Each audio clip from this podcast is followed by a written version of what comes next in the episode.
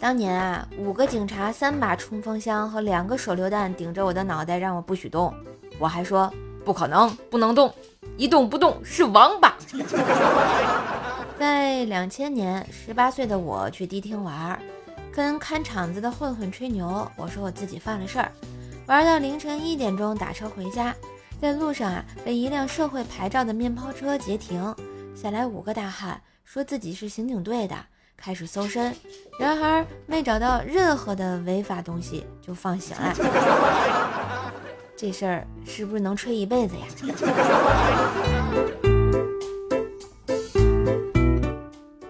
第一次跟女友去吃自助餐，女友搬来了一大堆菜，知道他吃的特别少，所以啊，我跟他说：“哎，别拿了，吃不完要罚款的。”女友冲我嘿嘿嘿的一笑，又拿了好多水果。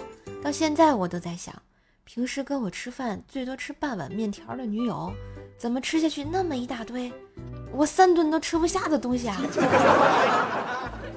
不要低估你女朋友的食量，也不要高估女人面对自助餐的战斗力。别在家里做红烧肉啊！隔壁美女养的二哈寻味跑到我这里讨吃的。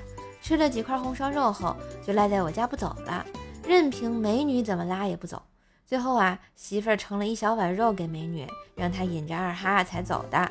一会儿呢，就听到二哈愤怒的吼叫声和美女满嘴含糊的不清的斥骂道：“你个狗东西，刚才已经吃过了，这是隔壁小哥哥给我的，我就不给你吃。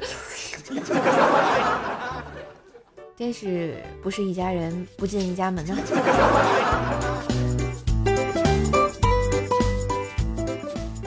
嘿，今日份段子就播到这里啦！我是段子搬运工射手呀，喜欢节目记得随手订阅专辑，打个五星优质好评哦！